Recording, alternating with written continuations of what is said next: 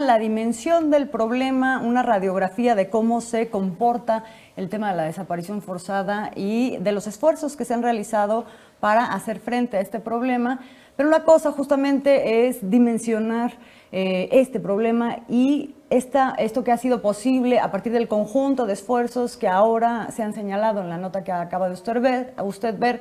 Y otra cosa es qué se hace con eso a partir de la principal demanda de las familias de desaparecidos, que es la de encontrar a sus familiares vivos o no.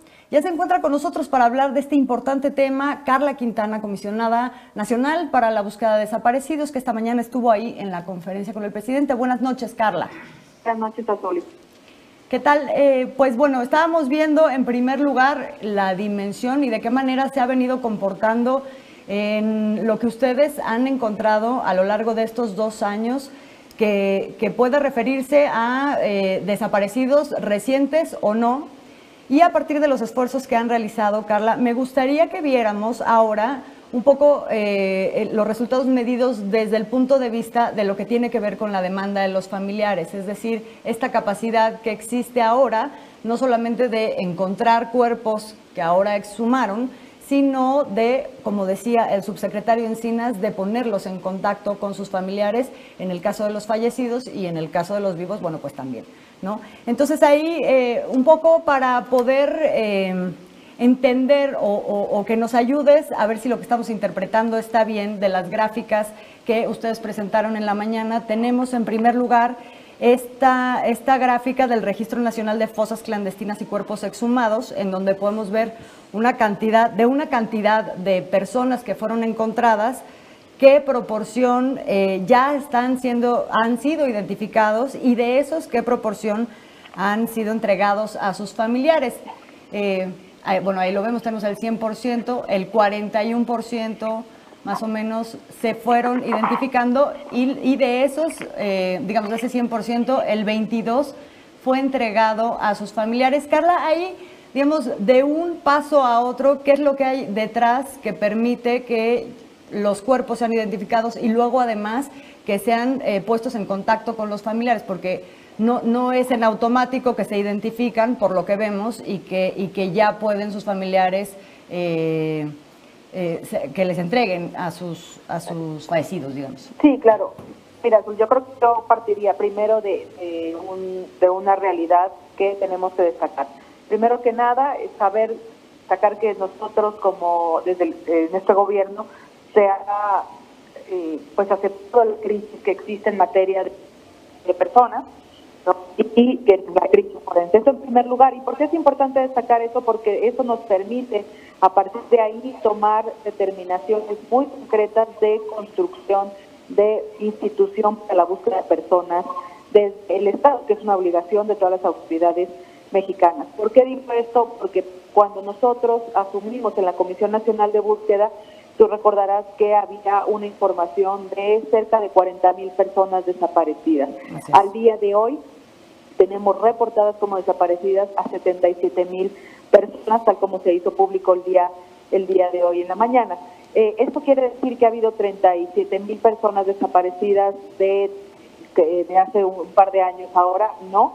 Quiere decir que por primera vez se está asumiendo y eh, habiendo una dirección del Sistema Nacional de Búsqueda a través de la Comisión Nacional de Búsqueda para tomar esta información, pedir esta información tal como lo determina la propia ley en materia de desaparición y eh, pues dar un seguimiento cercano al reporte de personas desaparecidas. Eso por un lado. Por otro lado, también con las cosas clandestinas, pues llevando un seguimiento cercano. En relación específica con la pregunta que haces eh, sobre la identificación de los cuerpos, la gráfica que mostramos el día de hoy corresponde a los cuerpos que se han eh, encontrado a partir del 31 de, de, diciembre del 2018 al del 1 de diciembre del 2018 al 30 de septiembre de 2020. ¿no? De ese porcentaje de mil, del 100% de 1957 personas se han eh, identificado a un 41%, 806, y de ahí, como tú bien dices, eh, 449 han sido entregados a sus familiares. ¿Qué pasa en esta etapa entre ser identificado y ser entregado a los familiares?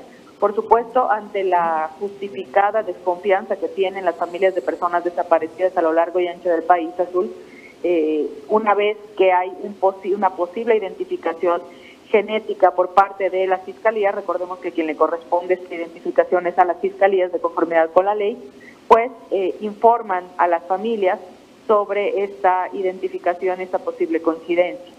¿No? Muchas familias no, eh, insisto, con justificación por eh, lo, que han, lo que han vivido y como se les ha tratado en el sistema de justicia, pues desconfían de las autoridades y muchas de ellas piden una segunda opinión eh, que tienen derecho de conformidad con la ley general de víctimas. Esa puede ser una de las razones por las cuales no han sido entregados a sus familiares y también hay que decirlo, Azul, que eh, las condiciones en las que se encuentran lamentablemente a muchos cuerpos a lo largo y ancho del país es que se encuentran restos parciales de las personas, ¿no? Es decir, muchas veces solamente un pequeño resto óseo con el cual se toma una identificación genética y hay familias que eh, nosotros lo sabemos por experiencia no quieren recibir ese resto hasta tener la totalidad de la persona desaparecida en su caso. Claro. Eh, otro, otro, otro dato que veíamos que era muy, que es muy importante de tomar en cuenta uno cuando piensa en desaparecidos y en la crisis humanitaria que existe, piensa en desaparecidos que han fallecido, pero en realidad lo que veíamos hoy en la mañana, Carla, es que de la cantidad total de desaparecidos que han encontrado, el mayor porcentaje se trata de desaparecidos que una vez que son encontrados están vivos. Eh, eso es un dato muy relevante que hemos eh, venido destacando desde la Secretaría de Gobernación Azul y como se puede observar en el dato histórico que es del de 1964 hasta el 2020, tenemos eh, reportadas como desaparecidas y no localizadas a un total de 189 mil personas.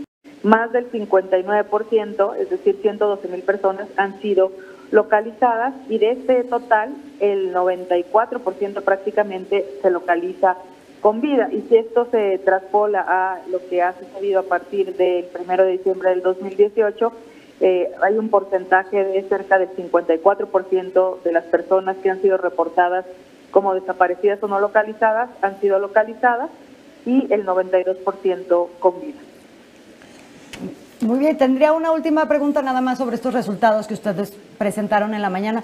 Carla, hay una gráfica que compara, digamos, la cantidad de personas desaparecidas y no localizadas entre enero de, enero a septiembre de 2019 a enero septiembre 2020, en donde lo que vemos es una caída, ahí lo estamos viendo, una caída de la curva de la cantidad de no localizados. Esto tiene que ver con que hay menos desaparecidos con que tienen mayor capacidad para encontrarlos. ¿Con qué tiene que ver, Carla? Tiene que ver, eh, Azul, la, forma en que nosotros recibimos esta información, esta información que, damos nosotros es eh, la fuente viene de las propias fiscalías y de los reportes de desaparición. Por eso somos muy cuidadosos en hablar de personas reportadas como desaparecidas, no, no necesariamente eh, la totalidad de las personas que estén desaparecidas, porque sabemos, porque lo vivimos con las familias, que existe una cifra negra de personas que no han sido reportadas como desaparecidas. Sin embargo, esta gráfica que están mostrando ustedes en este momento eh, muestra la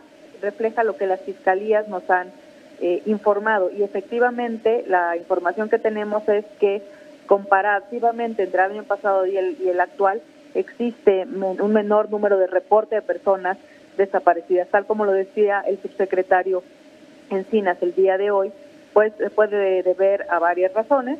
Uno, eh, la pandemia, otra también que puede ser que las fiscalías reporten con posterioridad un hecho sucedido eh, en estos en estos meses. Sin embargo, los datos objetivos que tenemos en este momento refleja una disminución entre el año pasado y el anterior y el presente, perdón. Por supuesto, comisionada, se reconoce y vaya que se reconoce la voluntad del gobierno en la estrategia de búsqueda y localización de personas, pero aún hay varios retos que enfrentar. Entre ellos está que los estados se lleve a cabo este proceso, esta búsqueda y esta acción de manera cabal. ¿Es así y hay una buena comunicación con ellos? Mira, lo que tenemos que destacar es que efectivamente existe una voluntad, como ustedes bien lo saben, a nivel federal para la búsqueda e identificación de las personas desaparecidas. Nosotros hemos dado subsidios, como lo dijimos el día de hoy, a, todas las comisiones de búsqueda, que fueron 26 que lo solicitaron. Hemos creado, se han creado las comisiones estatales de búsqueda, ya están eh, creadas, las 32, pero falta, y ese es el gran reto, eh, de fortalecerlo. Y esto hay que recordar que es obligación de las entidades federativas, de las gobernadoras y los gobernadores, de fortalecer a las comisiones de búsqueda dándoles personal, dándoles instalaciones y dándoles insumos. Por supuesto que desde el gobierno federal, siguiendo instrucciones, pues hemos eh, seguiremos fortaleciendo, hemos fortalecido y seguiremos fortaleciendo a las comisiones de búsqueda y tal como ha sido reconocido por el Observatorio del Sistema Nacional de Búsqueda, eh, pues la mayoría de los recursos que reciben las comisiones eh, vienen de la, de la Federación, específicamente de la Comisión Nacional de Búsqueda. Entonces, los retos son muchos todavía, por supuesto que hemos dado pasos importantes en el fortalecimiento de las comisiones, en la creación de, impulso de, incidencia forense en diferentes estados, como en Coahuila, San Luis Potosí, Tamaulipas, Michoacán, eh, Sonora. Sin embargo, pues los retos siguen siendo aún mucho. Tenemos a más de 77 mil personas que siguen desaparecidas eh, y pues tenemos que seguir seguir avanzando. y también tenemos creado el mecanismo extraordinario de identificación forense de manera conjunta con las familias, también el protocolo homologado de búsqueda que impone las obligaciones, destaca las obligaciones que tenemos las diferentes instituciones, entre ellas principalmente las comisiones de búsqueda y las fiscalías. En donde todas pues, tendrían que hacer como los mismos pasos eh, para, para, digamos, el camino es el mismo para todos, no hay, no hay cosas divergentes que entonces hagan un cuellos de botella o información variable, pues. Pues justamente destaca qué es lo que tiene que hacer cada quien y que no se nos estemos echando la bolita entre las diferentes instituciones, ¿no? Las, las familias están cansadas de ir de puerta en puerta y que no se les resuelva, eh, que no se busque, que no se investigue. Entonces este protocolo intenta aclarar las diferentes obligaciones, y, hay que subrayar esto, obligaciones que tenemos las diferentes instituciones en la búsqueda de personas desaparecidas y la obligación que tenemos de coordinarnos y trabajar de manera conjunta, ese es uno de los mayores de los mayores retos. ¿Hay claridad y precisión en estas rutas de trabajo comisionada? ¿Cuáles son las limitaciones a las que se enfrenta la comisión en este sentido? Pues las limitaciones que nos, a los que nos enfrentamos junto con, las familias también es a la falta primero de capacitación de recursos en las diferentes instituciones, ¿no? Dentro, dentro de las fiscalías pues, faltan recursos también eh, financieros, humanos, para poder responder a esta crisis en materia de desaparición. Recordemos la, pues, la grande eh, deuda que tenemos no solo en la búsqueda de personas desaparecidas, sino también en la investigación de los hechos. ¿no? Es uno de los mayores retos, la, eh, pues digamos, la carencia de eh, instalaciones, de capacitación, de personal suficiente en, el Sistema Nacional de Búsqueda de materia general. Dos, por supuesto, en la sensibilización del personal eh, y pues en empezar a pensar la crisis en materia de desaparición que tenemos de manera distinta. No podemos pensar que se va a resolver caso por caso, tenemos que pensar de manera contextual tenemos que pensar en graves violaciones de derechos humanos, tenemos que pensar en megacausas, ¿no? Y tenemos que estar muy claros en que las fiscalías y las comisiones tenemos que trabajar de manera eh, pues conjunta y tenemos que compartir ciertas atribuciones y creo que uno de los retos que también tenemos eh, eh, enfrente de nosotros es ampliar las atribuciones de las comisiones de búsqueda para poder hacer una búsqueda más, más efectiva. Esto que dice es, clave, eh, Carla, en el sentido de la importancia que tiene, es decir, el éxito del trabajo de la comisión, de las comisiones y, o sea, para la búsqueda de desaparecidos, de la verdad y todo, tiene que ver con la voluntad en la coordinación de la federación, pero también de los estados en aquellas cosas que les competen. Absolutamente. Eh, nos queda muy claro que aquí no nos vamos a estar echando la bolita, pero también es importantísimo, es fundamental que los gobiernos estatales asuman su responsabilidad, pongan recursos materiales, humanos y voluntad política para poder eh, pues realizar esta búsqueda desde el Estado, porque sabemos, y aquí subrayo desde el Estado, porque sabemos que los familiares llevan años en la búsqueda de sus seres queridos y tenemos que recordar que la búsqueda es obligación de las autoridades mexicanas. Pues muy bien. Comisionada, muchísimas gracias por habernos acompañado esta noche. Gracias a ustedes.